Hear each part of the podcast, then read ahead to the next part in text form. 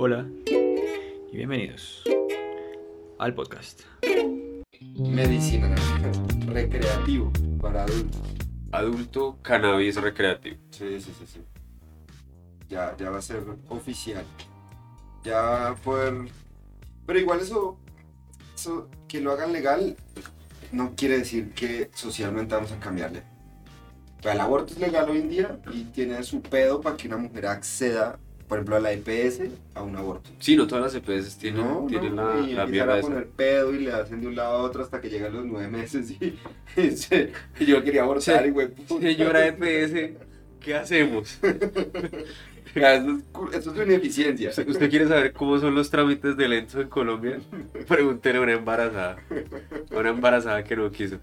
Por ejemplo, vea que la Corte Constitucional dijo que el, la- el consumo de sustancias psicoactivas, psicoactivas cerca de colegios y parques recreativos queda prohibida por coaccionar la libertad de los niños.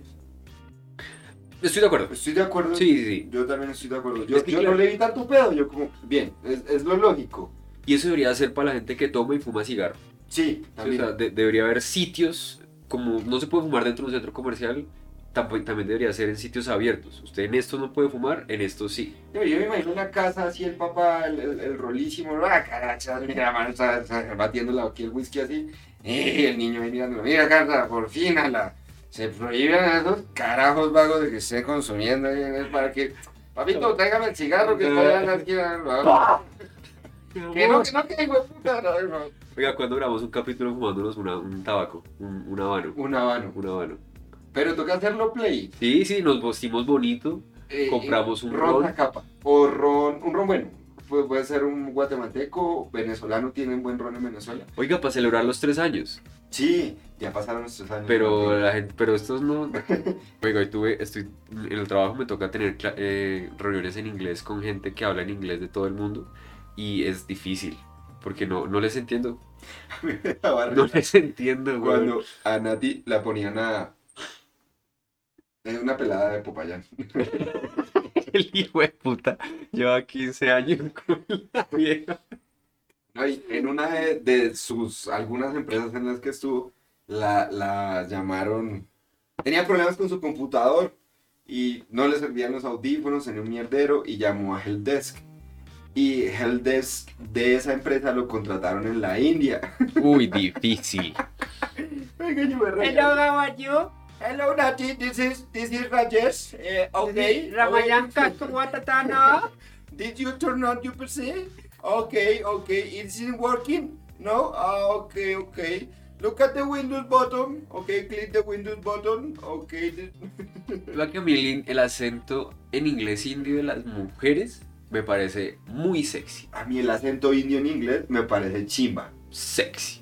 Como esta serie de Sensei. ¿Usted vio Sensei? Uy, la que estaba. Eh, ya- ¿Cala? No, pero es que, es que también se partía de lo buena. Es que. También es que estaba más rica. Voy a hablar así, Bow, que uno ya grabó. Voy a hablar así como la gente por allá de su tierra. No la vamos a dejar, Bow. Uy, qué brota, es que. Entonces le propongo a Sebastián que para el capítulo número 47 nos tengamos unos habanos. Un habano. ¿Uno para los dos? Sí, no sé. Bueno, sí, ¿no? Sí, ninguno fuma tanto, sí. No, terminamos acá todos vuestros mierda. Un habano. Una botellita de ron, nos vestimos. Botella, ron, tabaco, habano. Chicas por doquier, don Chacazo, hermano. Hello, hello, hello. Bienvenidos a un capítulo más de Ramplones. Con el ramplón número uno y el ramplón número dos. Aquí, digno representante de la Universidad Nacional de Colombia. Ah, viene con mi saquito. Sí. A mí me hubiera encantado que hubiera esos sacos cuando, estaba, cuando yo estaba en la, en la, en la carrera. Me habría, me habría comprado hartos. Sí, es que ese es el chiste trillado de uno no ve nunca a nadie caminando en Washington con una camiseta de Universidad Tadeo. Sí, del, del- piloto. del Cambia- minuto de Dios. Sí, Universidad Minuto de... Aquí, marica, la gente del Minuto de Dios con Universidad de Harvard. Qué, qué pendeja. o sea, no entiendo. Ah, los equipos de fútbol los paso, pero de verdad, ¿dónde se hacía de una cara? Harvard. ¿Qué vamos a hacer? ¿Vamos a celebrar la, la legalización? ¿En cuánto cree que pase eso? No, todavía falta. Falta que pase en Cámara, en Senado, se concerte y ya que se vuelva ley de la República. y el presidente la firme también, ¿no? ¿Y eso qué? ¿Un ¿No? año? Yo creo, por ahí yo creo que le faltan seis meses. Increíble. Sí, En Colombia hay gente arrestada, hay gente en la cárcel por, por haber vendido marihuana, por haber... mucha. Es que aquí nosotros tenemos la ventaja de que aquí nunca estuvo tan prohibida como en el resto del mundo, si me hago entender. No había una legislación clara, pero no estaba totalmente prohibida.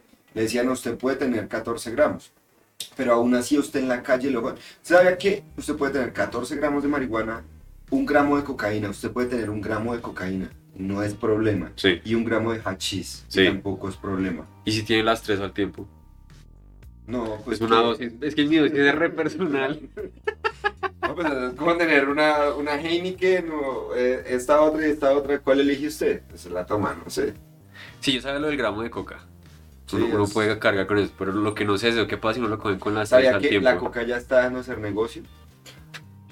¿Por qué? Porque los gringos están dejando de consumir cocaína. Es una- Ah, ahora están trabados con... Con, con los ácidos. los opioides. Las drogas sintéticas, hasta los opioácidos sintéticos. Porque bueno, estuve escuchando y aprendiendo del tema. Y la cocaína es una droga que genera adicción, sí. Pero usted generalmente hace el consumo cada ocho días o cada cuatro días. Esta vaina tiene que ser de, de cada, ca- cada día. O sea, ca- usted le genera una adicción mucho más rápido. Entonces hay mucho más consumo desaporado y hay más negocio todavía. Tanto así que hoy en día en Colombia las zonas cocaleras donde se produce la coca y fuera de eso se produce la cocaína también, tienen represados lo- la producción. Está represada. Está ya guardada. Allá está. Uy, o sea que el campo colombiano está... Sí, ¿sabe cómo están pagando? Con merca. Uy, me da una bolsa de pan y es de, uy, son 4 gramos. 4 gramos. Bien. Sí, están transando con cocaína. Y aún, así, y, aún así, y aún así hay gente en Colombia que se sorprende y senadores, por ejemplo, Catherine Miranda, que es una senadora que admiro, pero se sorprende porque llega el ejército a una región a desmantelar un laboratorio de coca y la gente de la región, entre comillas, los secuestra, los, los, los tiene allá, Los sitia. los sitia, para que no lo hagan. Tiene todo el puto sentido del mundo. Es, es su sustento, es su Sí, vida. claro. El Estado nunca les tendió la mano. La ilegalidad le dijo, mira amigo, te tengo el negocio. Papi, le tengo para que hacerle". coma, para que alimente a su familia, para que trabaje, para que... él, pues hagámosle, hagámosle, si no hay más, metámosle. Sí, lo- los que- ellos pretenden que la gente diga, uy, vienen a erradicar los cultivos y van a quitar los laboratorios. ¡Ah! ¿Qué vamos a hacer? Pues claro, Ahora- marica, es como si de repente le dijeran, vamos a quitar toda la estadística del mundo. Sí, uno, como- no- uno, uno se lo sitia, uno. Pero, ¿Y entonces con qué quieren que coma? Exactamente. Entonces, eso es con O sea, el negocio entonces ahora es vender opioides. y ya el, el- el- los mexicanos están empezando a ir de Colombia. O sea, nosotros los colombianos, después de toda la guerra, pasamos a ser, esto no lo puedo mostrar, lo he leído simplemente, dejamos de ser los mandamases, o sea, Pablo Escobar es el, el hito de Colombia en este sentido. Un hito, no dije mito, hito, eh, en ese sentido. Y después de eso, los mexicanos vinieron aquí y pasó lo contrario. Nosotros lo que le vendemos es a ellos para que ellos distribuyan. Nosotros estamos en la cadena productiva, pero los que están arriba son los mexicanos. Ellos son los que están mandando y los que están distribuyendo. Y hoy en día estos opiácidos se están produciendo es en China. O sea, los Mafia China o qué sé yo, son los que... Eso fue lo que leí en la internet. Marica, los chinos están metiéndose al mundo por, todo. por todas las puntas, Por ¿no? las- Tecnológicamente, socialmente, culturalmente y también a través de la, de, de la drogadicción. Sí, y, Ja. Ja. los- los- Además, controlan mucha economía. Sí, le prestan a Venezuela, le prestan a... ¿Necesitas plata? Claro, toma, te. Si he escuchado esa teoría por internet que dice que TikTok es chino. Sí. TikTok es una aplicación china. De hecho, está vetada en varias partes del mundo. Ajá. Y dicen por ahí que el tipo de TikToks que se ven en ciertas partes del mundo son distintas, ¿no? Que es que los chinos al- a esta parte del mundo les mandan los TikToks más estúpidos. Sí, el algoritmo le, le, le filtra... Eso, para que vean los bailecitos y las ah, y las pendejadas y, y allá en China lo que les muestran son como las cosas educativas, las cosas de- financieras de yo, yo creo que esa mierda es real. Sí, pero igual no, no- y siguen metiendo a la gente en el problema de la adicción a las redes sociales. Sí. Pues y, y eso es la procrastinación, la- el querer todo ya, lo que hablamos el capítulo pasado, que fue hace rato. que sale hoy. Sí. Es, es- es de eso. Pero vea, y ahorita los mexicanos empezaron a, dijeron, no, pues produzcamos nosotros nuestro propio, nuestro propio acá, hagámoslo acá, marica, vendámoslo acá. Y lo están produciendo en México, están empezando con sus plantas y su rollo, que es lo que leí. Y aquí en Colombia jodidos, porque Colombia fue un productor de coca, INA, y de coca. Entonces, está dura la vaina, porque lo que sostenía para mí, para mí, Juan Sebastián Hernández, lo que sostenía media economía del país era el narcotráfico. O sea, si le quitamos el narcotráfico al país, nosotros éramos Kenia o Somalia. Con el narcotráfico somos Colombia. Es como, hay cosas. Pero, Y eso también tendrá que ver con la inflación, o sea, también debido a que se, se No. compra menos. no, lo que le estoy hablando es del consumo, del patrón de consumo que ha cambiado. Y es, es que eso que, eso que le mandé de, de, de Chele Cabeza cuando le la cabeza, que este man dice que hoy en día el capitalismo lleva a la gente a consumir drogas como la cocaína, que son la droga del ego, es la droga del consumo, la droga del sentirse poderoso, ¿sí?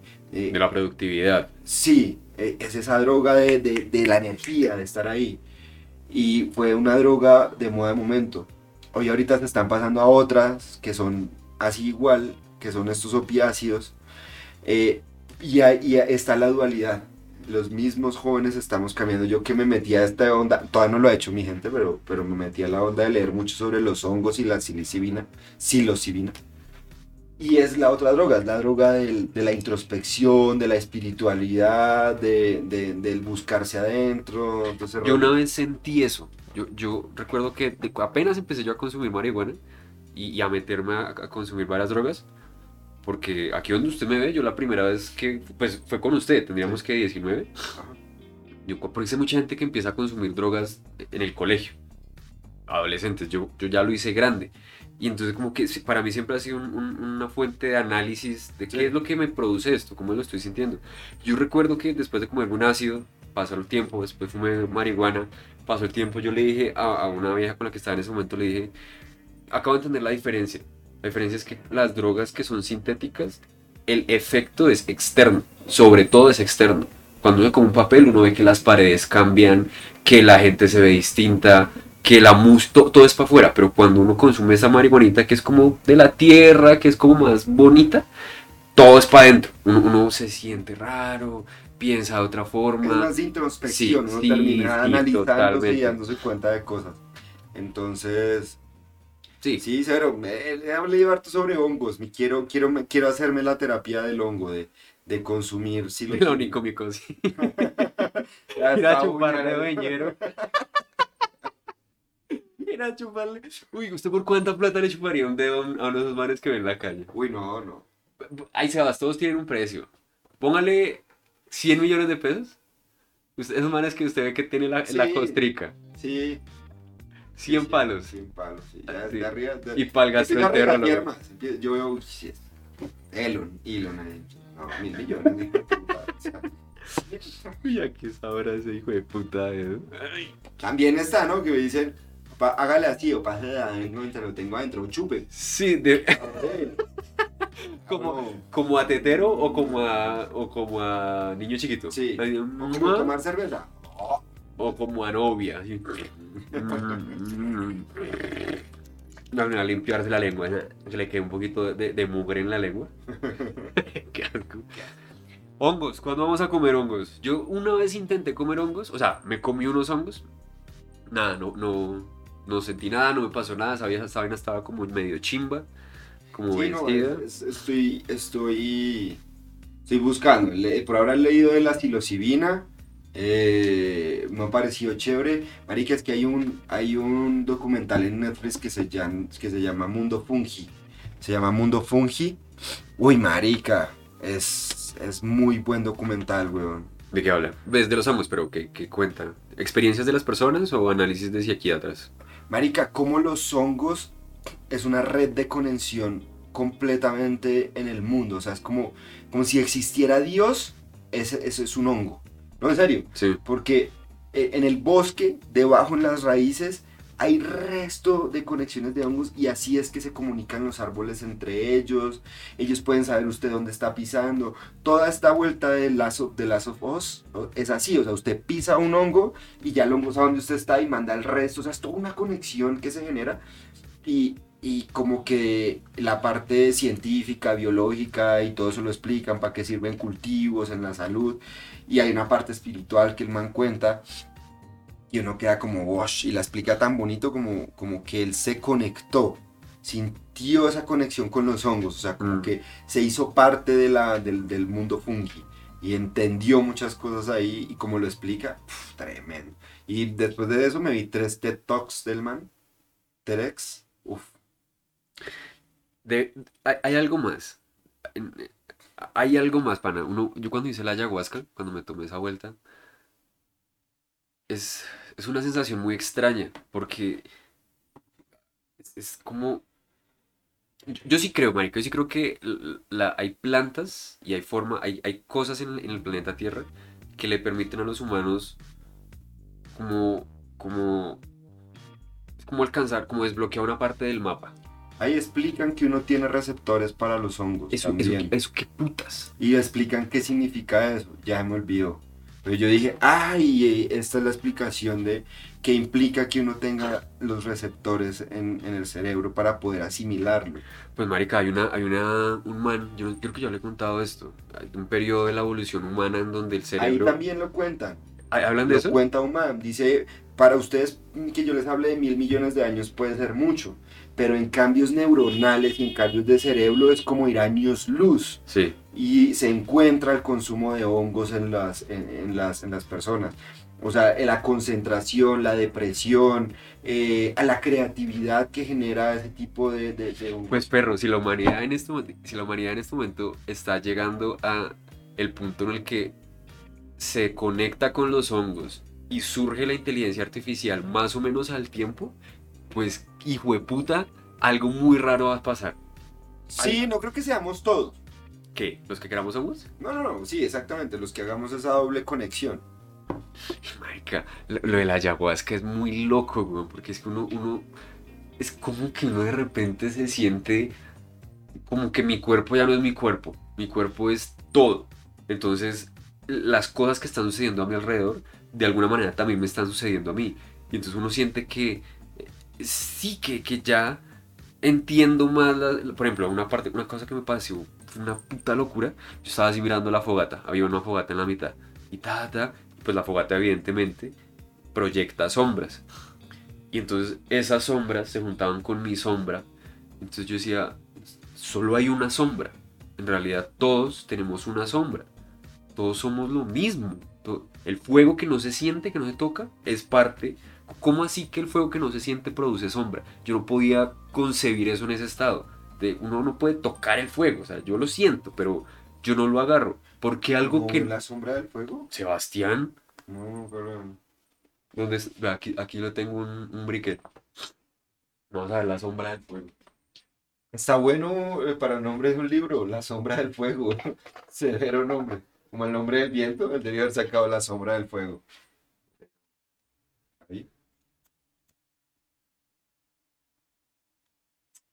Que no, no. Creo que está más de noche. No sé, yo veía sombras. Son, es imposible que el fuego. Sí. Sí, sí, sí, sí. El, el fuego tiene sombra. Ahora hizo dudar, hijo de puta. Nunca había visto la sombra del fuego, usted lo dice y yo como el... Cuando, cuando, cuando hay fogata, el fuego pro- produce sombra, ¿no? Sí. Yo creería que tiene que haber una luz más fuerte que esa luz para que le produzca sombra o haga interferencia. Sea, ¿qué le haría sombra al fuego? No, no, no, no entiendo. Eso sí, no, no. estaba tan trabado. Yo creo, weón. Yo pero bueno, igual la, la- la experiencia sigue siendo la misma porque pues el- la, la sensación de conexión con el mundo es, es una chimba. Yo, quiero, yo me quiero pegar un buen viaje de hongos. Uno de esos que traen como de guatavita. No, ¿de qué? De... Toca buscarlos De bien, toca buscarlos bien porque también he leído que... ¿Se en- imaginan aprender a cultivarlos nosotros mismos? Sí, se puede, se puede. Y hay todo un curso y todo. Lo del mundo fungi tiene una página de internet donde explica muchas cosas de esas. Y yo dije, bueno, los empiezo a cultivar yo o toca buscarlos bien, porque el man dice, puede que le den hongos vencidos y va- no va a ser chévere, porque Mm. no va a ser chévere, ¿sí? O porque puede pasar dos cosas. Una, que el hongo esté vencido y no le pase nada y usted diga, pues, bueno, puta, Porque lo enferme. O que lo enferme, Ah. que le dé- o sea, sí va a tener viaje, pero le va a dar diarrea y Sí, vómito sí. y cosas. No va a ser agradable para su cuerpo. Hay muchos otros hongos, muchísimos. Este man con su, o sea, su su vida son los hongos. Marica, su madre, la de él, le dio un cáncer a los 90 y verga de años. Y junto, me- es que es tan responsable el, el, el man hablando. Yo, yo no digo que hay que reemplazar la quimioterapia, solo que junto con la quimio se comió estos hongos y de un momento a otro el doctor dijo, estás curada, Que a lo bien se le estás curó. curada. Y en esa Talk, TED Talk se para, el man invita a la mamá y todo el mundo la ve y se abrazan y lloran y todo el mundo es "Guau", porque se cuenta esa historia al final. Y cuenta el hongo.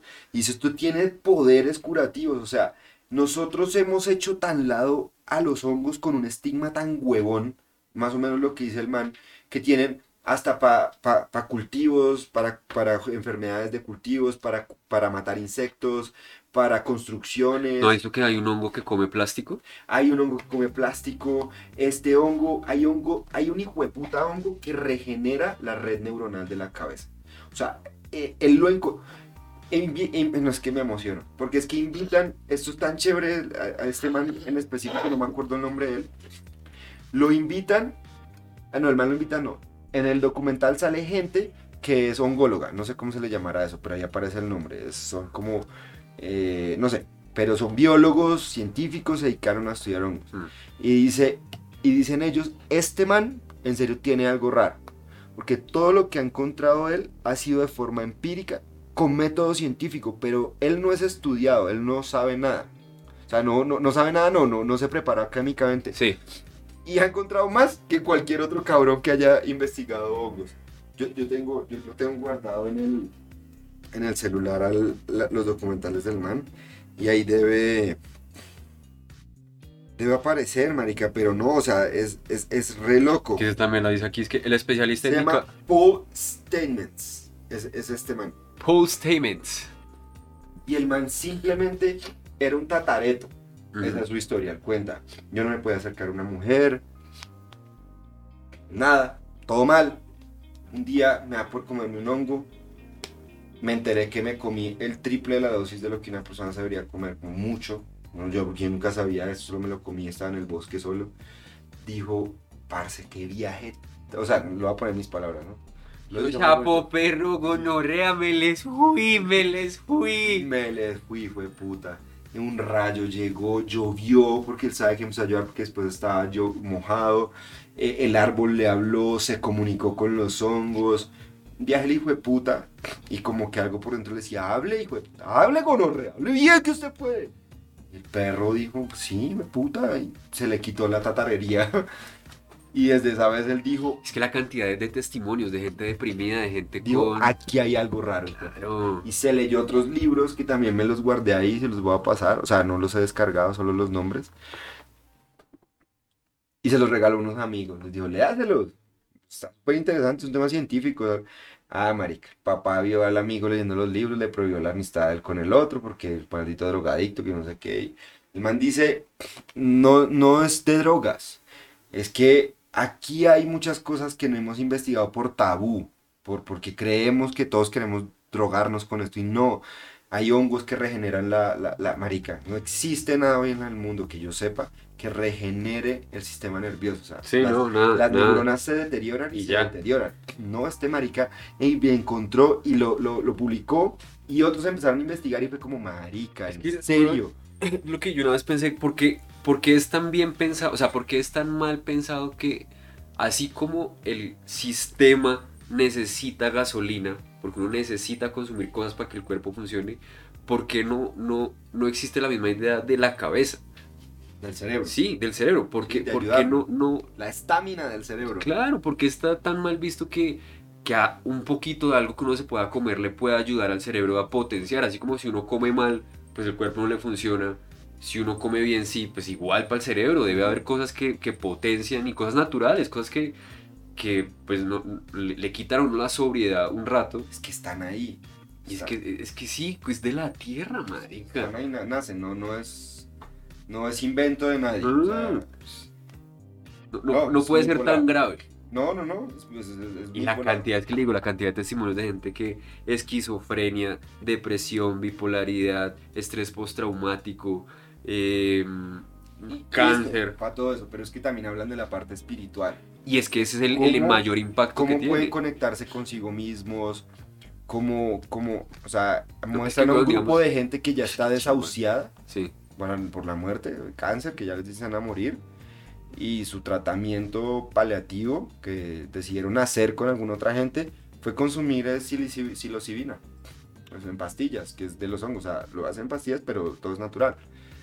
Y te lo comen y esa gente habla maravillas, dice como que están preparados ya, que perdieron miedo, que, que se sienten parte de algo, que, que se sienten que después de esto, que después de esto hay algo. Y Paul Steinman dice, ¿cómo no va a haber algo si somos parte del ciclo natural? Cuando nos entierran nos volvemos tierra y de nosotros salen hongos otra vez. O sea, nosotros somos esa conexión de nuevo a los hongos. O sea, es, es- la relación natural es con los hongos. siente Entonces- parte de algo. Me pareció impresionante esa mierda de que dijeran se sentían parte de algo. Todos, a todos los que entrevistaron. Una se volvió muy católica, Ah. pero el otro era ateo, pero se sentía parte de algo. Yo, uf, ¿Será que. Dios son los hongos? Yo lo pensé también. Yo dije, ¿será que Dios son los hongos? Porque últimas cosas es que la gente tiene alguna religión. Para creer en algo. Sí, creen que son parte de algo, de algo más importante que ellos. No importa en lo que crea, hay algo, alguien que es más grande que yo y por eso yo tengo estos rituales, por eso o voy a la Meca, o por eso voy a la iglesia, o por eso hago el, el- el rezo ese que hacen los islámicos, los musulmanes. Saludo a la meca. O, o alguien come honguitos. Come sus honguitos y ya. Y... Pues marica, ¿qué tal que nuestros algo. 30? Oiga, feliz cumpleaños Sebastián Hernández. Gracias. Oficialmente tenemos 30 años. 30, estamos en- Comentario treintón. Amigos, estoy iniciando una campaña de comentarios treintones. Porque no me avergüenzo de tener 30. Comentario. No me avergüenzo y me gusta tener 30 y cada vez me siento más treintón. sí, Sí. ¿Cómo se sintió en su cumpleaños? Bien chévere. ¿La pasó rico? La pasó muy chévere.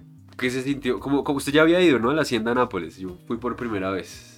Pero cuando yo fui no era así, yo fui a, todavía estaba la casa de Pablo Escobar, uno iba y la visitaba, estaba eh, la plaza de toros que él construyó y todo eso lo derrumbaron, ya no, no tiene nada de eso. Ya no hay plaza de toros, yo No, no toros. lo único es la pista, está la pista de aterrizaje. no- Oiga, qué chimba, si ustedes no han ido a la hacienda, no han ido a la hacienda Nápoles, construir una vaina que es más o menos como este, este cosito que tengo aquí en la mano, esta mierdita morada.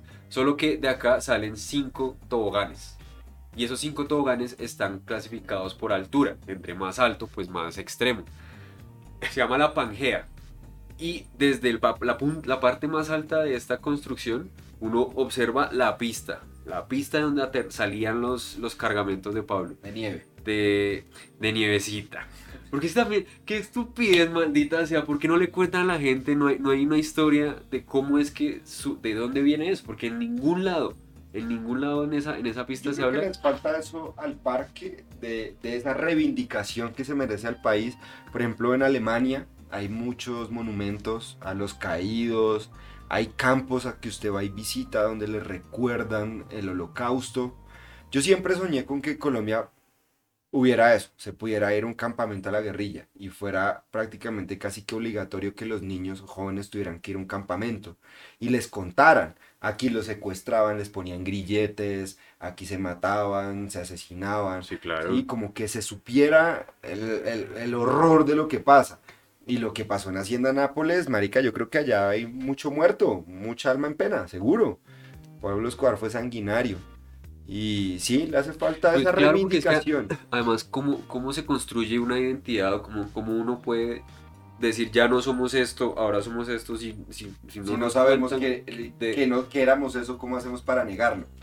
Sí, claro, es que, es que debería haber, no sé, toca pensar bien porque que no, no se trata de hacer como apología, ni, No. ni hey, esto estuvo bien, pero tampoco ese, ese, esa ningunidad que le están pegando a, a toda la historia de Pues, sí, sí, sí, sí. cómo nos conocen en el Su mundo. entrada al Congreso, él es- fue senador de la República. Pablo Escobar se sentó en el Senado de la República, allá estuvo, como muchos otros parapolíticos, farpolíticos y narcopolíticos. ya está. Uy, marica, hablando de eso, yo no sé si usted sepa, pero si la gente, usted no sabe y la gente no sabe, eh, Mancuso prendió el ventilador. Oiga, leí una Está noticia. volando mierda Cuénteme, al cuénteme. Qué, qué fue lo que dijo. Vea, dijo que, dijo que a él lo reclutó el ejército y el ejército le enseñó todo lo que sabía para montarlas con vivir. Eh, todo fue con, con El ayuda del. Ejército Nacional, de la Armada Nacional, de la Aeronáutica Nacional. O sea, cuenta historias de cómo van volando, los hacen aterrizar, él le cuenta quién es y les dice, bueno, solo bajen un heli- helicóptero, del otro puedan seguir normal, tranquilos, no se preocupen. Cómo había esa alianza entre ellos. Nombró empresas que los patrocinaron. Postobón, Coca-Cola, Ecopetrol. Dio, puso billete. marica. Pacho Santos se reunió con él, presuntamente. Estoy hablando todo lo que dijo Mancuso. No puedo demostrarlo, pero lo dijo Mancuso. Lo buscó para crear el bloque capital de las autodefensas. O sea, acá. O sea, entonces eso querría decir Vea, ellos fueron los primeros que crearon eh, cómo funciona hoy Subway y cómo funciona el Corral y cómo funciona BBC y cómo funcionaba Cocheros. Ellos lo crearon antes. Y ya como en la vuelta. Ellos tenían su grupo bien estructurado. Allá, la empresa, llamémosle la empresa. Ellos tenían una empresa ya que se llamaba Empresa Castaño. Y funcionaba bien, prestaban el servicio que necesitaban prestar. Pero querían montar en otra en Arauca. Y Sí. decían, nah, pero ¿cómo hacemos para montar otra en Arauca? Entonces más o menos cuenta el que funcionaba como una franquicia. Le decían a ellos, venga, déjeme traerme una franquicia de allá para acá. Necesito el producto. ¿Cuál es el producto? Entrénemelos, póngamelos finitos, denle las directrices, haga todo, déjemelos bien claros y yo me llevo la franquicia para donde necesito llevármela. Y así funcionó. O sea, las FARC y en general la guerrilla No, no, no, esto estamos hablando de los de paramilitares. los paramilitares están no solo auspiciados, sino casi que creados Sí, por el sí. mismo gobierno. y por el mismo, la mis- el mismo país. Marica, contó una- lo invitaron al tiempo. Al tiempo lo invitaron al tiempo. Mm. Bueno, y repito, lo invitaron al tiempo, el periódico El Tiempo, para hacerles una editorial de la línea ideológica de las autodefensas. ¿En qué año? No recuerdo, no sé el año, Sí. pero pueden buscar. O sea, busquen. Yo me, ayer me estaba viendo todo el video, escuchándolo hablar al man. Y lo, lo, lo- es larguísimo, cada video son dos horas. Pero creo que vale la pena que, que desparchados lo vean. O sea, es interesante saber la historia del país. El. El. Ay, ya se me olvidó lo que le iba a decir. Entonces lo, lo- lo que es sorprendente ahí es pensar que esta guerra que, en la que estamos y hemos estado sumidos es, no es una guerra política, o sea, no, no es como una guerra de ideales, sino es un, No, una, sí, hay, una hay- trampa. ahí sí habían ideales. Ideales extremistas. De acabar y destruir al contrincante. Ese era el ideario. Porque él dice que él creó eso con un fin, pide perdón, bueno, dice muchas cosas. Y cuando él dijo, fue puta, esto salió de control. En serio, esta mierda salió de control. Ya ni lo puedo controlar yo. Y él ya dijo, cuando yo intenté cortar esta mierda ya. Ya no era él. No, ya había volado sola. Ya, ya, ya había volado sola. Es que está, esto está tan lejos que hace poco, pero yo voto información así, cambio de tema abruptamente cada rato. Pero está tan volado que unos reservistas de estos que hicieron la marcha contra el presidente Mm. salió a decir que como en el Perú, ellos también, pues, tienen que dar el golpe de estado acá en Colombia también. ¿Por qué? Porque dicen en Perú era un presidente corrupto, asqueroso, ladrón. Bueno, no sé si sea así, pero hay argumentos de peso. ¿Por qué en Colombia? Porque él era un exguerrillero. Sigue siendo el argumento principal. Sí, ese fue el argumento que dijo en la W, ¿no? No estoy diciendo yo que sea el principal de él, porque él puede venir y decir, no, es que mi argumento principal es ese, a mí es que a mí eso se me salió en radio, yo fui descuidado con lo que dije. Pues bueno, lo creemos. Pero lo que dijo en radio ahí está, y todo el mundo lo puede ir a escuchar. Pero pues, Yo creo que todo, to- todo esto, marica, es que deberían imprimir la JEP y la Comisión de la Verdad. Bueno, la Comisión de la Verdad ya lo hizo y eso fue una pelea grande. Y, pero toda esta historia que se está tramando, alguien debería escribirla bien. Mm. Vea, vea que con Santiago Moure y con Martín de Francisco coincidimos los cuatro en que la historia del país es una mierda. O sea, nos han contado una mierda de historia en el país, ¿sí? O sea, no está la otra parte chévere. porque es que además no ha habido ningún ganador. Porque supuestamente la historia la escribe el ganador. Pero es que aquí nadie ha ganado ni mierda. Entonces quieren pretender que hay un ganador. Ajá. ¿Sí? Entonces, no, el Frente Nacional y se acabó la guerra en Colombia gracias al Frente Nacional. Ah. En realidad lo que hicieron fue partirse el poder para que, a ver, yo me turno a usted, yo robo a ustedes, pues robo a ustedes, pues robo yo, pues robo a ustedes. O sea, no, no, no, no, no hay una historia chévere. Y Pero toda esta además que se está- puso sí. esta hijueputa, esta hijueputa. El secretario de gobierno o el secretario del, del gobierno de no sé de qué, no, ¿De cuál gobierno? de cuando Uribe fue gobernador de Antioquia. También salió volando mierda para el zarzo en ese pedazo también. Ese man dijo que estaba dispuesto a contar absolutamente todo porque se lo debe a las víctimas y que se siente mal y que lo dice de corazón, que quiere ayudar a trabajar, ayudar a cambiar, a resarcir toda la porquería que hizo. Lo, lo dijo. Pues marica, ojalá, ojalá en algún punto. Yo creo que lo más importante de, todos estos señalamientos es que pues la gente encuentra un poco de, de- paz y de calma y decir, bueno, eso fue lo que pasó. En realidad sí, todos un montón de hijueputas, todos han sido, no, no ha sido, no, no es esta historia de, ay, po- la- ellos son re malos, los del monte son re malos y los políticos están aquí para salvarnos, sino que se den cuenta pues que esto ha sido es un mierdero. Bueno, y a partir de ahí, ¿qué, cómo, ¿cómo hacemos para que el país se, se, se reconstruya? Es que yo creo que todos tenemos que tirarnos al mierdero. Voy a usar su analogía, o sea, salió mierda para el zarzo y se metió un lodazal allá. Y todos tenemos que tirarnos para allá y engrudarnos. O sea, to- todos nos tenemos que engrudar. Aquí todos tenemos culpa y parte de algo. Así se, creamos que no, algo, algo dejamos de hacer. Estarnos de mierda. Y entre todos salir y empezarnos a limpiar. Decir, ok, ya, no, no es en quedarnos y me huele feo, la mierda está muy gris, ay, qué fastidio estar sucio, qué asco, qué dolor.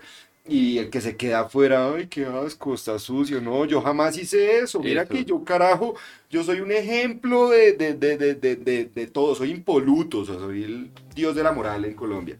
No, todos aquí fuimos una mierda. Ya. Salgamos y limpiémonos, echemos para adelante. Pero, pero eh, yo creo que esa es la solución. Sí. Untarnos de mierda. Me, me acaba de hacer pasar en ese chiste que es que está en una reunión eh, de gente muy importante y entran tres manes con pistolas. Y dice, hijo de putas, todos los malparidos al piso, todas las perras de mierda al piso, todas las gonorreas al piso. Y la gente, el- y todos salen al piso y se queda un man con un whisky en la mano mirando. ¿Y usted qué gonorrea? ¿Usted por qué no? Ala, sorprendido de mis amistades. Hay mucha gente en Colombia que siente que es ese man. Sí. Que, que no, no tengo nada que ver. Yo aquí soy es una víctima. Yo lo que yo no tengo nada que ver. Uf, toda esta gente que se denomina de centro, Fajardo, Claudia, todos ellos se sienten los adalides de la moral. Ellos son lo que, o sea, ellos jamás han hecho, nunca han hecho nada malo, eh, no miran por encima del hombro a todo el mundo. Uy, qué asco, cómo polarizas de feo. uy, ¿no? O sea, es, es- es ese, es ese mirar tan feo a todos. Parce, eh, este país está comiendo mierda, todos juntémonos de mierda y salgamos del lodazal juntos. Pero no empiecen con esas cabronadas a sentirse superiores de las demás personas, no. Juntémonos todos y salgamos juntos. O sea, ¿cuál es el bollo de reconocer que hemos sido asco de personas? Ah, vamos a decir que Fajardo lo hizo perfecto de gobernador de Antioquia. Bueno, tiene sus escándalos con el, con el hidroituango y con el desalojo de la gente de allá. Sí. ¿Cómo lo hizo? Como, ah, bueno, ya calmaos todos, aquí todos hemos sido una mierda. ¿Qué hacer, weón? ¿Cómo hacerlo? Pues es que le digo yo, yo, esa- esas, ¿cómo, cómo, cómo arregla uno un país? ¿Cómo No, es que la... aceptar la historia. Yo creo que es empezar de chiquitos, a los niños contarles la historia. En serio, como a uno le cuentan la Segunda Guerra Mundial, le hacen ver películas de la Segunda Guerra Mundial. y dice, "Ve- Vea, ahí tengo una solución. Necesitamos que hagan películas del conflicto armado colombiano. Que Hollywood venga y compre las historias de que aquí hay historias buenas para hacer. Ah. O sea, no, aquí también hubo hornos crematorios, en serio. Aquí también hubo, o sea, lo que hizo Mancuso, Yo- Cast- Castaño, era un, era un sanguinario. O sea, los paracos le cortaron la, la cabeza a unas personas Sí. para jugar Sí, fútbol. eso se le iba a contar. Yo cogí un libro que era de la, la- las bananeras, el masacre. No, que del salado. El salado. El la masacre del salado. Ahí en, en Tabio hay una toda una biblioteca de la del centro de memoria. Cómo lo sacaban uno por uno. Esa mierda. Pa. Yo cogí Pa. ese libro y es que me voy a enterar de la historia del país, voy a tener una lectura. Cogí ese libro, La masacre del salado. Pana, 10 páginas leí, se lo juro. Y dije, No. uy, no, ¿qué es esto tan Mi tía le pregunta, mi tía salido le del preguntan en, los 40 de la mega, que qué es el diablo. Y mi tía les dice, ¿el diablo? El diablo son los paramilitares en el salado, sacando uno por uno, matándolos, escabezándolos y jugando fútbol. y jugando con- fútbol? Y Eso haciendo que vieran, o sea, el resto tenía que ver. Ellos dicen, eso, esa es la personificación del mal. Ahí está. Y yo creo que Colombia necesita eso, arte, con arte. Que más, que más comienza hagan chistes de eso. Que, que, que el humor, que la violencia no sea un límite para el humor. Dijo Martín de Francisco en el show de Santiago Moure y Francisco. Oiga, qué, qué buen show. Sí. Qué buena presentación de estos dos manes. Qué show tan bien producido. Qué manes tan capos. Qué manes tan pilos para entretener gente. Porque yo estaba pensando, uno como, como uno cuenta que vio. Yo, no sé contar No. qué es esa mierda. No, yo tampoco. Dos hijos de putas hablando Sí. hora y media. Un tragedy comedy, dije yo. Una comedy tragedia. de- de- un sofá, una silla y dos manes que saben hablar, marica. Que manes pa' entretenidos, interesantes, elocuentes. Tienen clarito, tienen clarito cómo es que se entretiene a mil personas sin dar, ra, ra, sin luz, nada. Charlemos, Y charlemos. una pantalla atrás. Y una pantallita, de repente una peluca. 40 años casi que haciendo esto. Casi, Aplausos. 40 años Algún día me encantaría, algún día poderme sentar a hablar con esos dos. Uf, qué delicia, yo también. prender un porrito y venga, há- eh, hágame sentir tonto, eh, edúqueme, porque Martín de Francisco es un man que lo hace sentir a uno como un imbécil. Sí, sí, sí. Sí, ese man tiene una capacidad para usar palabras, Y usar todo, el tiempo, y expresiones. todo el tiempo él dice que no, que el imbécil es él, que... Y es que ese es su mejor, su mejor beat. El, el tonto soy yo. El, el, el, el energúmeno. Y empieza esa capacidad que tiene man para usar palabras que yo creo que a veces el man ni siquiera dice palabras que tengan nada que ver. Pero y uno dice, sí, sí, eso. Y como le va a preguntar a este man qué significa eso. Me, Qué vergüenza, me da escribilla aquí, Pena. Me da pena. Buenísimo el show. Oiga, si tienen la oportunidad de ir a ver a Martín de Francisco y a Santiago Moura en vivo, Muy bueno. vale la pena. Mil, 980 personas dijeron que había en el teatro. 980 personas. Tremendo. Buenísimo. Comentarios fuertes, política, vida personal, Sí, mucha política, mucha Harta- política. país. harta política, pero no, no- en ningún punto se siente como, como do- eh, adoctrinante ni, ni nada. Ellos están comentando. Son los comentaristas de Colombia. Esos son esos dos manes. Ah, Sisas. estaban comentando el país. Sí. Es cierto. Desde, desde su propia como mm, des- de su propia estupidez. Y tienen que ir a verlos. Es, es- bueno, ya era su última función. Eso era lo que- Por ahora. Por ahora. De pronto sacarán otro, otro formato diferente y se podrá ver. Sí, pero este es el, el que sacaron hace rato y ahí va.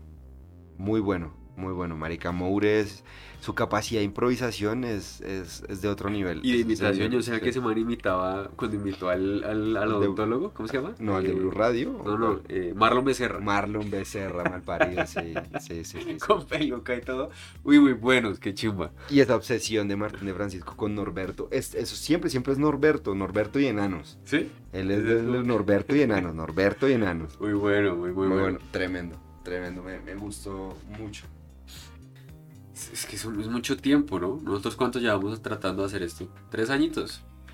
Nosotros, tres años, sí, sí. No, esta gente que le digo, nadie sabe nada, un podcast de este español. Eh, diez años. Y al décimo, por fin, los, los firmó años. HBO y les dijo, camine, venga. Y el primer capítulo es cómo ellos construyeron su banda sonora. Entonces llevan, Qué emoción, llevan su canción, dijeron, queremos que esta canción sea nuestra banda sonora. Y hay una sinfónica filarmónica ahí tocando. Y después dice, suena muy producida. Es que suena muy producida, mira que es que nosotros somos un par de idiotas. eh, no tenemos ese nivel intelectual que estás proyectando. eh. No sé, hazlo sonar más estúpido. Entonces dice, ok, quitemos estos instrumentos. Y después el otro, eh, sigue muy producida, mira que este programa no tiene el nivel, no tiene la audiencia, ¿no? o sea, menos producida. Y le quita más instrumentos, al final queda sonando una flauta, otra cosa y otra vaina. Y el intro es tremendo intro, weón. Le sale re bien el españolete. Le sale re bien. Llevamos tres años. Somos constantes en no ser constantes. En eso no hemos fallado, amigos. Sí. Entonces, En eso, no, aquí ustedes no pueden esperar nada de lo que ya han tenido. no, no nos pueden criticar porque en, en algo que sí hemos sido constantes Es en la inconstancia. es en la inconstancia. Y ey, qué difícil que es ser Ese- constante con la Es inconstancia. constancia. Eh, o Ustedes sea, no yo todos los días me levanto y digo, ¿Será que soy constante? No, hoy no. sí, la última vez yo le dije, ay, marica, no grabemos hoy. ¿Por qué no? Es que ya llevamos tres, tres semanas de no grabar. ¿Qué vamos a grabar hoy? ¿Qué vamos a grabar hoy? O sea, hay que seguir con la racha. Los decepcionamos grabando hoy. Tenemos, teníamos mucha gente que nos escuchaba más. Ahora tenemos menos gente. Se ha ido el público. Nos Los toca- que han quedado, el de verdad les agradezco mucho, son oyentes fieles, son, es gente chimba, porque se está repitiendo en capítulos anteriores. O sea, se los está viendo. Ya sea porque los deje cuidando con un perro, o porque los escucha mientras, mientras lava la ropa y no le presta atención. Estamos en su mente de que nos elijan para, para, para no hacer nada con nosotros. ¿Sí? O sea, Nos toca hacer la de Bad Bunny, Sebas. Nos toca empezar a hacer cosas de mujeres adaptadas a hombres. Es- esa, esa es la clave. ¿Usted vio esa mierda del Met Gala? mm, algo lo Eso. que salió. Sí. Yo no termino de entender qué es eso. O sea, no sé para qué sirve, no sé quién lo organiza. Creo que es un museo, el Metropolitan Museum Sí. de no sé qué, pero es el Met, el Metropolitan algo.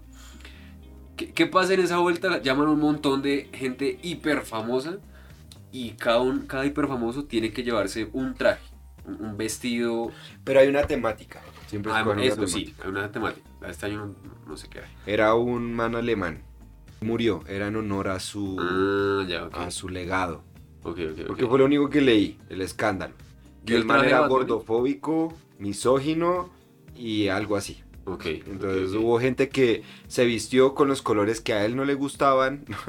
Ay, qué protesta tan dura, amiga. Uy, no.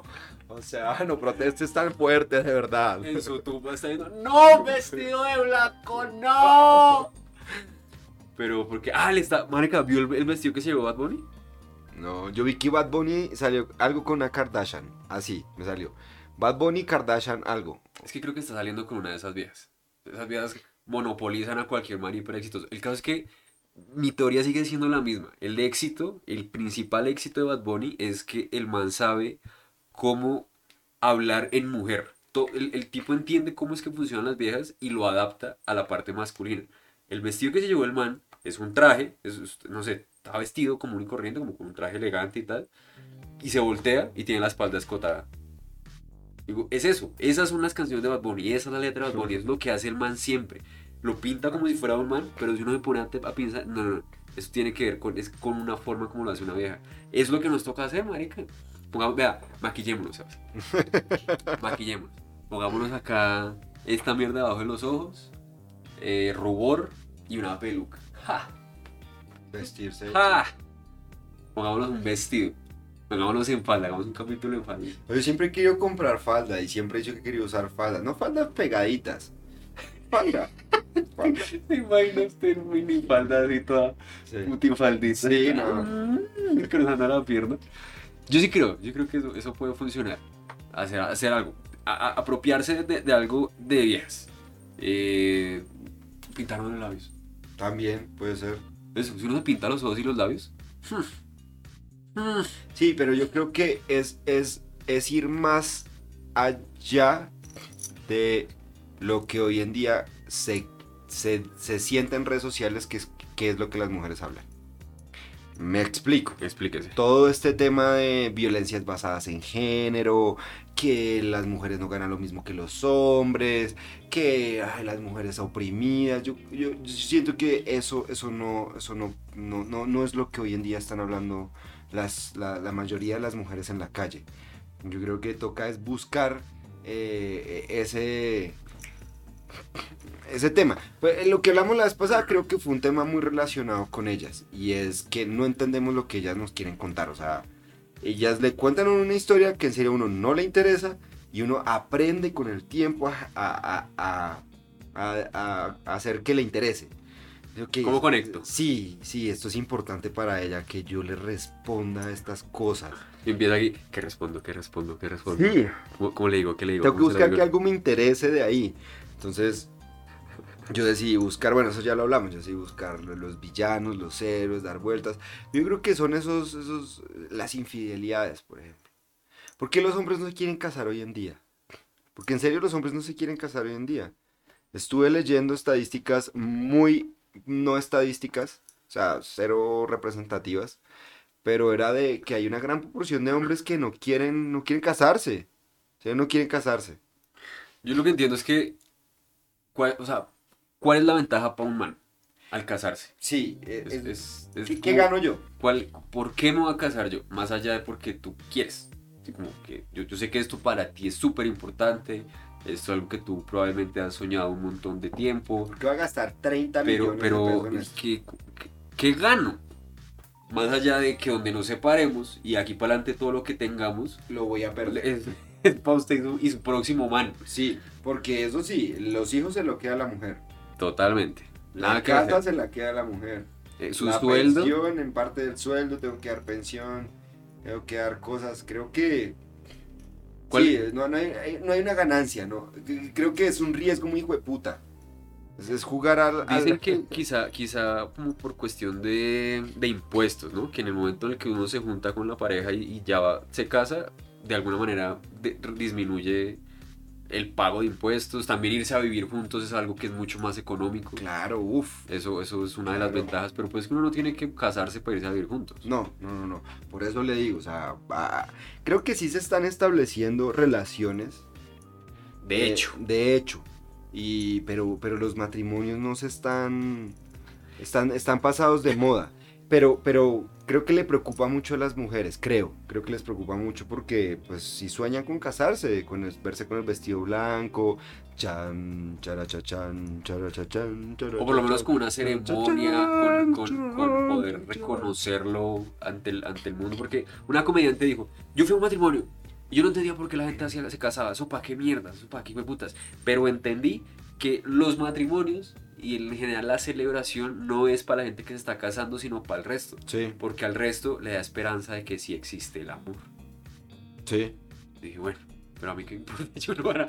Si no va a pagarles 30 millones Sí, para que ustedes y tengan 30, experiencia, no, y 30 les esperanza en que les, en que les rinda el amor. Pille que esa es una. Yo creo que el- los matrimonios están siendo. O sea, la fiesta no está marketeada para manes. Es, es una fiesta que es para ellas. Es por ellas y es de ellas. Ajá. Y entonces, ¿cuál- diga, ¿para qué? Que, que- que los manes que se hayan casado, dígame, ¿usted, usted qué escogió de su, de su matrimonio? ¿Cuánto de, ese- de esa vuelta fue pensada por usted? ¿Cuá- se- se- ¿Será que sí es una cosa en la que el man tenga alguna ganancia más allá de voy a, a cumplirle el sueño a mi hembra? Es que es el gasto más grande. Es el, el- es el mega upgrade. O sea, es el cha, coronaste. Porque digamos que uno como hombre las invita a que al bar, que vamos a la fiesta, que vamos a este concierto, de repente vámonos de viaje, eh, te invito a tal vaina. Sí, o las mujeres también lo hacen lo contrario. En este caso estamos hablando de, de aquí para allá. Eh, y, y se hace así. Ah, son gastos alticos, pero son, van bien. Pero es que ese gasto es un gasto mayor. Y como yo lo he visto aquí en Colombia, pues generalmente la plata la pone el man, huevón. ¿Usted cuántos matrimonios ha ido? Yo he ido ninguno. Cuatro. Cuatro. Sí, cuatro de los tres, eh, la mayoría de la plata la puso el, el hombre. La mayoría del billete la reventó el man. Y el resto, en, en el otro sí hubo algo más equitativo. Pero uff, qué gonorrea, weón. Cuando le cuentan a uno cuándo, se- cuánto se gastan, uno dice, no, marica, pero o sea, ¿por qué no hacen un sancocho? Aquí, aquí es donde ya no hablamos de mujer. Póngase la misma ropa y la llama un asado. Sí. Un asado bien, hijo de puta. Y aparte, todos me han dicho lo mismo. Eso sí me lo han dicho todos los que se han casado cercanos a los matrimonios que he ido y que no he ido, pero que sé que se han casado cuando hablamos. Me dicen, marica, se vuelven locas. O sea, ¿por qué? Porque se desesperan porque la O sea, flor... como en la planeación. Sí, Ya. le cambiaron la flor. No, que ya no hay petunias. Me toca ahora con, con lirios. Pero yo quería casarme con petunias. Y eso, les, eso les daña el día completamente. Dejan de comer. Porque tienen que tener el traje muy bien. Tienen, tienen que tener el traje perfecto.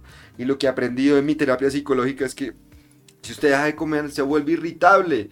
Y si se vuelve irritable, Ya nadie se quiere casar con usted. y marica. Yo creo, que, yo creo que hablemos más bien del lado del matrimonio de los hombres. no. ¿Por qué, ¿Por qué los manes se casan? Yo creo que es un acto de amor muy sincero. Estoy convencido que, que es un acto de amor muy sincero. Y también el de la mujer. Pero, pero, marica, es que un hombre informado, leído, lee el contrato. O sea, lo lee. Y además que... Lee el contrato. Y saben qué se puede meter. O sea, antes de firmarlo uno dice, espera, antes de proponer matrimonio, voy a ver un modelo de contrato en internet que va a firmar, Mm. a ver qué me comprometo, qué puedo perder y qué puedo ganar. Claro, porque si yo estoy firmando algo, o sea, por más que sea la fiesta y tal, Sí, marica, y entonces por cagarla, mm, en serio, o sea, cagarla en el matrimonio es cagarme la vida, porque si se firma un, una separación. Este, este dato lo escuché en internet. La mujer que más dinero tiene en el planeta Tierra lo tiene debido a un divorcio. Qué monorrea. Es que no paga. No, no, no. No. paga. Todos estos manes hipermillonarios, Tiger Woods. yo eh, creo que por eso los hombres celebramos tanto lo de Johnny Depp. Claro, güey. Fue como, Una- una hay esperanza, para nosotros fue, Sí. bueno, como que me Ah, co- caso, cogieron como a que me una. caso. si, si él pudo, todos podemos. Fue puta, es que el gasto... Es que imagínense, Sebas. 15 años usted, casado, juicioso con su hembra. Tienen su empresa, la casa, Ya los sé. pelados. Y usted en 15 años va borracho y se come una china que se le lanzó encima. Y ahora por eso, su casa, Es que ahí su donde... carro, su trabajo, Cuando sus hijos, su vida. todo. Cuando somos pareja, los errores se penalizan. Está bien, hay que castigar los errores. Pero creo que en el matrimonio es desproporcionado el castigo. ¿Sí me hago entender? Hacia el lado de los manes. Sí, es desproporcionado el castigo por cagarla. Mm. Sí, o sea, usted se acostó con otra, listo, se acabó el matrimonio, divorciémonos.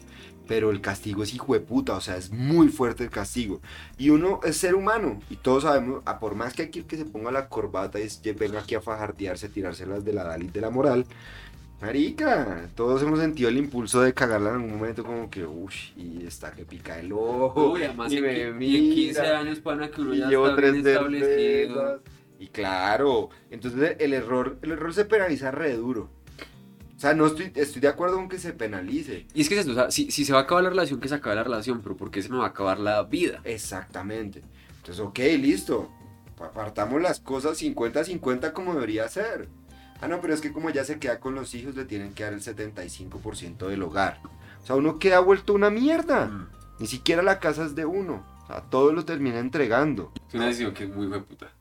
No, O sea, yo entiendo la, la, la, la idea de celebrar el amor, de, de reunir a todos los conocidos. Eso me de- parece súper de- lindo. Venga, hagámoslo. güey. Digamos, listo, ahora usted y yo, forever, forever, forever. Sí, Todo es, bien. como, es como celebrar 20 años de noviazgo, 15 años de noviazgo. Vamos a cumplir 15 años, hagamos una fiestica, invitamos a Listo, la gente y llevamos y- 20 años juntos. celebremos este rollo de estar juntos. Para mí ese es el matrimonio. Pero O sea, es que la vaina del- de firmar ese contrato, hijo de puta. O sea, de- deberíamos, hagan un chiste de eso, o sea, llévenlo al mundo laboral, donde, donde hagan el símil de si usted la caga, le pasaría todas, todas estas cosas o un arriendo en una casa. Compara un matrimonio con un arriendo en una casa. Si usted la caga, entonces tiene que ta, ta, ta, ta, ta. ¿Usted estaría dispuesto a firmar ese arriendo? ¿no? Señorita, ¿usted firmaría este arriendo? Ya sabe por qué no me voy a casar. Está re Es buena que esa si me caso me, me lleva al puta. Sí, es como si yo de repente voy y tengo una entrevista de trabajo con otra empresa. Ahora no solo me echan, sino que me toca seguir pagándole a la empresa Presa. la mitad de mi sueldo, Claro. de, de un nuevo sueldo. Ajá. Que, que sí, no, baila. Baila, tiene toda la razón. Y todo mi trabajo que hice en esa empresa, esa empresa lo puedo utilizar para hacer más plata. Para usarlo en mi contra. Y usarlo en mi contra. Celebren el amor, sí, está bonito, claro que sí. Y háganle la Especulemos. ¿por, por qué les gusta casarse a las mujeres? ¿Por qué les gusta casarse a las mujeres? Les gusta, quieren ser el centro de atención esa noche. Eso lo tengo claro. Primero, Quieren ser el centro de atención. primero y sobre todo quieren mostrarle a todas sus amigas, mira, tengo mi anillo. Y ustedes vienen y son las segundas, porque es que mire cómo funciona. Ella está de blanco y el resto no se pueden vestir como yo. Yo además decido cómo se visten todas ustedes. Sí, y su vestido es como medio chimbo. Y entonces tú vienes y me entregas el anillo, tú vienes y me entregas esto. Y háganse aquí al light, háganse aquí al light. Yo, yo estoy aquí en la tarima. Es el especial de Netflix de ellas. Es, es como por primera vez pueden contratar de, ser, de sirvientas a sus amigas. Y de gratis, porque no tienen que pagarles nada. Cata, tú me llevas el anillo, por favor. Pero cuando suene, o sea, rápido, marica, los zapatillas, tú me la traes. Me tienes el velo, weón, se llega a enredar el velo, marica, se me caga la noche. Y las amigas igual son felices haciéndolo, o sea, es como, "Ay, tenemos que ayudarla, que todo salga súper Yo bien. creo que siempre hay una dama de honor que, que está diciendo y está mal. Parida. ¿En qué me metí, Esta hijo puta. Además, claro, es la competencia del, del- de qué tan hembra me veo yo en este vestido. Sí, entonces dejan de comer por eso o se ponen re ricas para eso y entonces para que el resto diga, ay, ¿viste cómo estaba en ese vestido? Ay, no, es- es- Eh, eh, Eso, eso, creo que eso, creo que eso es parte del matrimonio, eso parte es muy importante el matrimonio para las mujeres. Esa parte del, "Ay, mira el vestido que trajo Fabi. Ah, weón". no, es que, es que es eso, es, es la demostración máxima de, de triunfo social. Tengo, conseguí a un buen man, conseguí un man que además me está celebrando de esta manera. Y, Y lo mire- tengo que y- y miren cómo me veo de espectacular. Todas, todas mírenme, todas, por favor, miren. Hoy es mi noche. Alabaré, alabaré, la ugua, esta es mi hermosa. Fotos, para toda la vida. mi- Mire, mire este hijo de puta anillo que me pusieron. Es eso, es, es la demostración absoluta No he de que escuchado la primera matrimoniante ma- o casada que después de la fiesta haya dicho, ay marica, el camarógrafo me tomó unas fotos divinas, las fotos me salieron hermosas, no, siempre dicen que hijo de putas fotos de mierda, no, lo segundo es llegar a quejarse. Yo, yo vi al man Es que sí, comprometido con la el- foto. Antes, antes entiendo que era, era un- un- una muy buena idea para los manes. Porque pues aseguraban, ta, qué chimba estar uno ahí. Que todo el mundo lo mire, que todo el mundo lo celebre, que todo el mundo quiera hablar con uno, que todo el mundo lo felicite. Porque lo felicitan, ¿no? Es importante, en los matrimonios los felicitan, felicitaciones. congratulations. Eh, poder hacer una No lista. es muy egocéntrico, creo que, creo que viene inherente en las mujeres ese deseo de querer ser el centro en algún momento de la vida súper hiper Siempre, siempre, siempre a las vidas les encanta la atención, Sebas. O sea, es, es la, la mayor moneda de cambio y, y de las mayores satisfacciones que sienten las mujeres es cuando tienen atención. Eso lo aprendí yo a las malas. ¿Quieren, ¿Quieres levantarte una vieja? No le prestes atención. Que Da la atención de a poquito. O, o, Sí, sí, uf. o dale atención, dale, dale, da- da- dale, dale la versión gratis de la aplicación. Claro. Dale la versión sí, de la no- no le y puede- después te vuelves premium. Ese es premium. Ah, tienes que pagar. Es Y ya, y lo, lo ignoras completamente, lo ignoras, lo ignoras, la ignora, la ignora, la ignora. Y de un momento a otro es como, marica, ¿qué pasó? ¿Por qué no me está dando la atención que necesito? Sí, es que, pana, a la gente que, que se, le que se inventa los matrimonios le falta... O vea, si las viejas quieren de verdad lograr ese, ese matrimonio, invéntense una forma de que para el man sea una ganancia. Porque la idea de que hagamos todo esto para mí. ¿Por qué? Porque es la tradición. ¿Por qué? Porque es mi sueño. ¿Por qué? Porque desde chiquita he visto vestidos. ¿Por qué? Porque quiero. ¿Por qué? Porque... ¿Y, y cuál es el beneficio para el man? O sea, ¿qué clase de negocio es ese? Si usted no lo está viendo como un negocio, entienda que los manes sí lo vemos como un negocio. Y si usted no es capaz de proponerle un negocio que para el man sea un negocio, pues a- Claro de- que, ella, claro que sí, ellas la ven por un negocio. Por eso es que firman ese contrato a ojo cerrado, pues que es un negociazo. Ah, O sea, va- es tremendo negocio. Lo que pasa es que Sí, sí, sí. Él Claro, es- falta mejorar el negocio para el es el Tratado de Libre Comercio, donde la mujer es Estados Unidos y el hombre es Colombia. Y entonces nos van esclavando por todos lados. O sea, Sí, sí, ¿sabes? Si quieren que su marido se case feliz, propongan un negocio que le funcione. Vean, Sí. fírmele un contrato, tres chupadas diarias. le tengo a usted tres chupadas semanal. no, y no solo eso. Para mí es importante, la, yo creo que, eh, para mí no es importante, no, corrijo. Creo que es importante firmar cláusulas. Cláusulas, donde uno se sienta protegido. Uno, listo, casémonos, pero ojo, esto conseguí ya es mío, esto no entra en repartición de bienes, eh, y, y firmemos todo lo que compramos. Todo lo que compramos, firmémoslo, 50, 50, 50. Pues, ¿por qué desconfías de mí? ¿Qué pasa? Mira, somos humanos. Somos humanos, o sea, e- eso no es una, eso no es una pregunta lógica. ¿Por qué desconfías de mí? No, no. ¿Por qué debería confiar a ciegas en alguien? No, es que además cuando uno ¿Por está... qué debería confiar a ciegas en Y alguien? uno está firmando algo, uno nunca firma con sentimientos, uno No. firma con lógica. Entonces yo digo cláusulas, firmar cláusulas, que todo siempre sea el 50%. Primeramente. Siempre, todo. Y ya después, ¿por qué, putas? Bueno, de pronto científicamente está, pero porque siempre le dan la custodia a la mujer. So, hay una vieja que está haciendo un documental de eso, de lo, lo como lo poco que es, o sea, lo difícil que es para después del matrimonio, en general la vida. Des- después de que termina el matrimonio y, y sale el man perdiendo, ya sea porque la cagó o simplemente porque la vieja lo quiso, porque además la mayoría de matrimonios se acaban porque la vieja decide irse. O sea, es que además calcule eso, weón. Es, es por todas las puntas, el Esa- está en esa- pérdida. ¿Será que esa estadística la conocen las mujeres? Que la el mayoría no. 80% de, Ah, las, no sé. de, los, de los divorcios, alrededor del 80% de los divorcios que se dan, la mujer es la que decide acabar con el matrimonio. Y si la mujer es, tiene profesión, o sea, si es profesional, el porcentaje creo que es del 85 al Mentiras, 95. mentiras, mentiras. El 60-70 en las mujeres y cuando la mujer es profesional es del 85. Sí, sí. Esa es la estadística. Entonces, sí, muchachas. es que... Propongan mejores negocios porque para uno de man es una total pérdida. Por plata, por futuro, por opciones, porque es que además es como... Bueno, pero dejemos claro que no estamos hablando de, de- del por qué se divorciaría una mujer de un hombre. Claro, si hay los motivos, divorcie, váyase. O sea, está mamá y todo eso, pues suerte. Pero, pero los números no favorecen tampoco para que uno firme el contrato.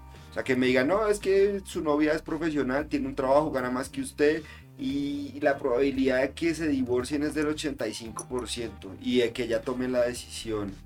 Y ahora calculo la probabilidad de que, dado que se, que se divorcian con una probabilidad del 85%, cuando usted se divorcie, papi, usted está en pérdidas. ¿Tiene hijos? No los va a ver. ¿Tiene hijos? No los va Yo Además, creo, le que va a, a mí tener eso, que yo creo que a mí eso me daría mucha putería, porque si yo tuviera hijos, yo me, me comprometería muchísimo, porque siento que hay- o sea, es un compromiso grande y hay que meterle con toda. Y que de un momento a otro, esto es muy vallesiano, o sea, quiero decir que con muy poca información en la vida puedo dar este dato. Y es que la mayoría de las veces siempre he visto que el malo del paseo del papá para los hijos. O sea, porque nunca estuviste en mi cumpleaños, porque la bla. Siempre sacar una rencilla y siempre la mamá le es imposible no transmitirle esa energía de mierda hacia el papá, desde el papá normal. Y, y lo mismo también he visto papás que son gonorreas, que quieren voltear a sus hijos a encontrar a la mamá y todo eso. Eh, pero en la mayoría de los casos lo que le digo, siempre malo pasa es el papá, entonces de eso usted, va, los hijos se los va a quedar ella y va- no me van a querer. Además, ¿qué se, qué se debe sentir, weón? Que uno le tenga que dar plata a la vieja y después uno ve a la vieja con los hijos de uno con otro man, gastando la plata que uno le está dando. No, pégueme un tiro mejor. Sí. Sí, mejor pégueme tres tiros. ¿Qué, qué sentido? O sea, ¿para qué? No, qué, qué fastidio. Y aún así siendo profesional toca, es que no toca aprender de, ley- de- de leyes. Aún así siendo profesional la mujer y que tenga buen sueldo, uno tiene que pagar pensión por los hijos. Mm, ¿Será? Y porque es que marica, es que eso, eso es lo hijo de puta, weón. Porque digamos, le voy a poner casos en los que yo estoy de acuerdo. Una mujer se casa con un man, renuncia a su trabajo porque los dos quieren tener tres hijos y pues la mujer no puede cuidar los hijos de pues de eso. Y después cuando los hijos, el primero cumple ocho años, el segundo cinco, el, el otro tres años. Y dice, no, cuando usted cumpla 10 y estén un poquito más grandes, ya todos estén en el colegio, me, me empiezo a trabajar otra vez. Y justo cuando sale a trabajar otra vez, eh, no consigue trabajo. eh, Claro, man- ya no es competente laboral. el man la deja o se acaba el matrimonio, ella decide dejarlo porque ya se apagó la llama, porque ya el man se metió con otras, por lo que haya pasado. Ahí uno dice, no, venga, perro, ya sacrificó ocho años de su vida por criar los niños, sí merece una pensión y merece que usted le ponga esa plata porque ahí hubo un sacrificio fuerte, ¿sí? Pero cuando no hay hijos, huevón, que, que las mujeres pelean por, por el sueldo, por la pensión, por tus cesantías, por los ahorros que tienes en tal lado, que te compraste esa bicicleta, le va a quitar el play, lo- qué sé yo. O sea, es- no, no, Sí, es es un tema muy mal negocio. que tiene hartos grises. En todo caso, amigos, es que nos toca entender por qué es que funciona mejor ese... O sea, necesitamos más, más y mejores argumentos Para. para que el matrimonio sea una buena idea para el man. Porque más allá, o sea, una vieja puede lle- llegar a convencer a un man, decirle, please, please, esto es muy importante para mí, me haría extremadamente feliz si nos casamos de esta manera. No. Sentada. Sí, o sea, eso, eso puede hacerse, pero, pero como esto, en, ul- o sea, no puede ser que empiece por amor y termine como un negocio. Sí. Ese, ese es el problema que vemos la mayoría de manes. Entonces, como sabemos que la probabilidad de que esto termine como un negocio es muy alta, iniciémoslo como un negocio. Sí, aterrice, No, amor. Aterricémonos, todos. Nos amamos y nos vamos a casar por amor. Pero no la obnubilación del amor Oh my god, ¿qué es esa palabra de cinco nos va a llevar a firmar contratos a punta de sentimientos. No, bebé, usted no vende una casa con el corazón, no, pero es que... Sí, y usted, no le, usted sí, cuando va a un trabajo no va a decir, no, es que te ves re chévere. Sí, no, suerte, uno dice no, pere, pille. El arriendo vale tanto, la administración vale tanto, si usted me daña paga tanto. Uy, pero es que vea que el niño raya pared, me importa un culo, lo puede pintar, ¿para qué lo va a arrendar si no puede arrendar? Pues no lo arriende.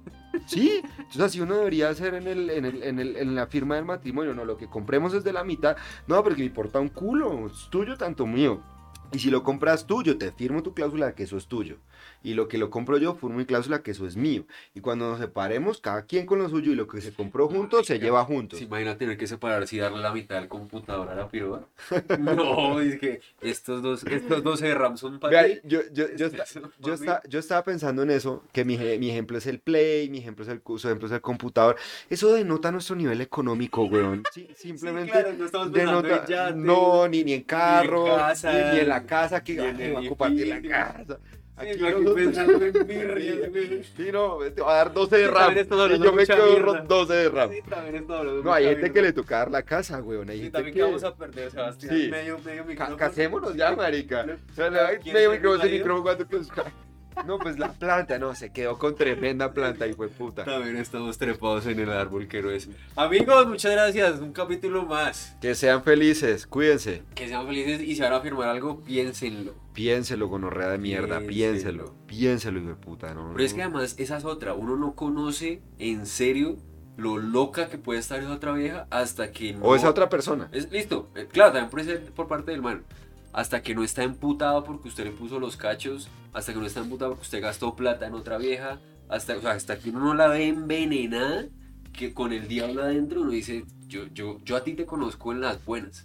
Pero en esas malas, por las yo- razones por las que se acaban los matrimonios, yo a ti no te conozco. Cometémonos una empresa donde sea paga, paga una experiencia de un año con nosotros y nosotros los comprometemos a llevarlos a situaciones donde ustedes van a decidir si en serio están para estar juntos.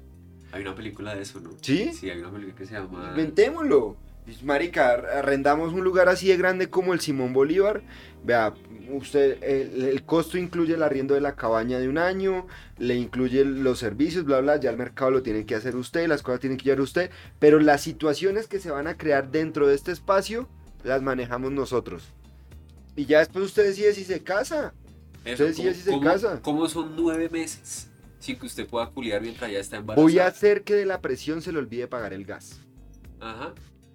Y que justo corten el, ma- el gas después de que usted se bañe y le toque a la otra persona.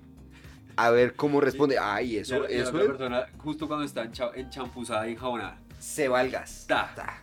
Agua fría. Que se vaya al internet en una teleconferencia. Ajá. A ver qué hace. Ajá.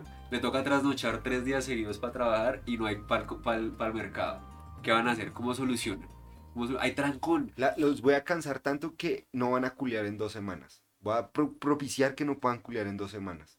Y el siguiente culeo va a ser malo. Y es- mientras están culando ya le llega. Ajá. y después usted se va emputado, se va emputado y se va a un bar. Y yo voy a contratar una stripper. Eso. Y se la, se la va a poner en bandeja. Y voy a hacer que el vecino la visite a ella. A y empiece a entrarle. Sí. Y lo, lo voy a generar Si usted, toda la incomodidad del mundo. usted supera nuestro programa, Cácese. los casamos. Sí. Les pagamos el Les, matrimonio. les pagamos la luna de miel. Sí, la luna de miel es más barata que el matrimonio, huevón. Impresionante, ¿no? Usted diga, me voy a las Bahamas dos semanas en un todo incluido y voy a estar y bla, bla. Que eso salga más barato que un matrimonio solo denota que casarse no es negocio. Les vamos a poner la situación donde tienen dos niños chiquitos y cada uno está gritando. Son las 3 de la mañana y usted tiene una reunión de trabajo a las 7. Solucionen. ¿Ah? Güey, puta. Y es que la vida cotidiana es muy mal parida, ¿no? No tienen la ropa limpia Se, se, se, se murió un familiar de tu esposa y tú no puedes estar. Te murió y el yo, papá y yo voy a hacer que en el trabajo haya una situación la hijueputa. y acaban de echar a tres personas en el trabajo. ¿Cómo va, a re- ¿Cómo va a reaccionar su mujer a que usted no pueda ir al, al- al funeral de, de- de su suegro? Porque si lo echan, no tienen para pagar el gas. ¿Qué van a hacer? Es que hay No. cosas de la vida cotidiana que la gente cree que es casarse y ya, pero es que cuando vienen los problemas y las situaciones y uno, ay perro, cosas simples, cosas simples. Se le está Noche metiendo la bolirrana. suegra, se le está metiendo la suegra en la relación. Noche de bolirrana que se va a planear un mes antes con sus amigos. Yo voy a hablar con ellos para que la planeen la noche bolirrana. Y dos días antes de esa noche bolirrana que usted la soñaba tanto, se va a encontrar con amigos del colegio, que va a hacer todo. Ella va a estar llorando porque usted no le presta atención. Y quiere que salgan a ver una película y tiene que ser ese sábado. ¿Qué hace? ¿Qué hace? Problemas de matrimonio. La que le digo. Esta Amor. fue la sección 30. Ya estamos hablando de matrimonio. ¿Qué hace? Antes nos preocupaba qué parcial tenemos mañana. Sí. Ahorita, oiga, ¿cómo soluciono? Vea, a mí me parece como regla de su suegra se le mete en la relación. Le cae mal su suegra. ¿Cómo le dice a su, a su mujer, oiga, su mamá me sabe a mierda? Ella encuentra un chat, ella encuentra un chat con un amigo suyo. Esa es la situación. Y usted, no, esta puta la mamá de mi novia, no la aguanto. Es una mamera vieja, eh, no sé. Lo que hago queda al metida". lado. Como es la matera que no le gusta así. Sí, salimos de paseo y solo hace sino quejarse la malparida. Siempre me vive diciendo que yo por qué no voy, que por qué no estoy, que, Que, por qué no que pa' hago. cuando el anillo. que para cuando que pa' cuándo el anillo. Que los niños. Que, ay, yo con estas ganas de ser abuela. Abuela. La vez pasada mi amiga Luz Marina. Es que yo no. a su, a su, a su nietecito. Ah, soluciones. ¿cómo, ¿Qué va a cómo- hacer cómo- usted? cómo- cómo hace que una suegra, cómo es que una suegra se meta a la relación? O sea, ahí no se está metiendo en la relación, simplemente está diciendo que Dañando la cabeza. Dañando la cabeza. En- me- metiendo. Ah, diciendo, pero todos los sábados sale. ¿Ah? Todos los sábados sale Catalina. Eh, Catalina, así fue con Humberto. Humberto, Es que mira usted lo- cómo usted acabó. Lo escogió igualito a mi marido. Usted, sí, sí. si usted no le presta atención a eso y que, y que usted le hace chat, usted llega y le da el chat, esta hijo de puta. Montemos esa empresa, se va Uf, a hijo de parce, puta. Después de eso, Ah, cásese. ¿Cómo le llamamos a la Porque, empresa? porque es que si usted no supera eso y no vive eso, cuando se case y se divorcien por eso, se le van a llevar media vida, pana. Media vida. ¿Cómo se va a llevar la, la empresa? Media vida. Half-Life. O la, o la sombra del fuego. La sombra del fuego está re Me buena. gusta el resto, la sombra del fuego. este capítulo. La Amigos, sombra muchas del gracias fuego. por escucharnos una vez más o una vez menos. Este fue Ramplones, capítulo 45. Eh, es lo que hay. Es lo que hay. Es lo que hay. Eh, vamos a ser menos inconstantes con lo de ser inconstantes. Sí, vamos, a ser un poquito más constantes con la Con- constancia. Con, dejar la inconstancia. Constancia, sí. Eso. Vamos a ser constantes dejando la inconstancia. Entonces, Esa esta es es la promesa. la Tenemos promesa. nueva productora, tenemos nueva editora. Entonces, capítulo todos los miércoles. Sí, Capítulo Y- to- porque si no se queda sin sueldo sí, y no come. y no come. Y no come. y no puede salir a invitar a comer. Y no come de esta. Amigos, muchas gracias. Esto fue Ramplones. Cuídense su podcast de mierda favorito. Muchas gracias, Chaito, Chaito. Nos vemos en 2008.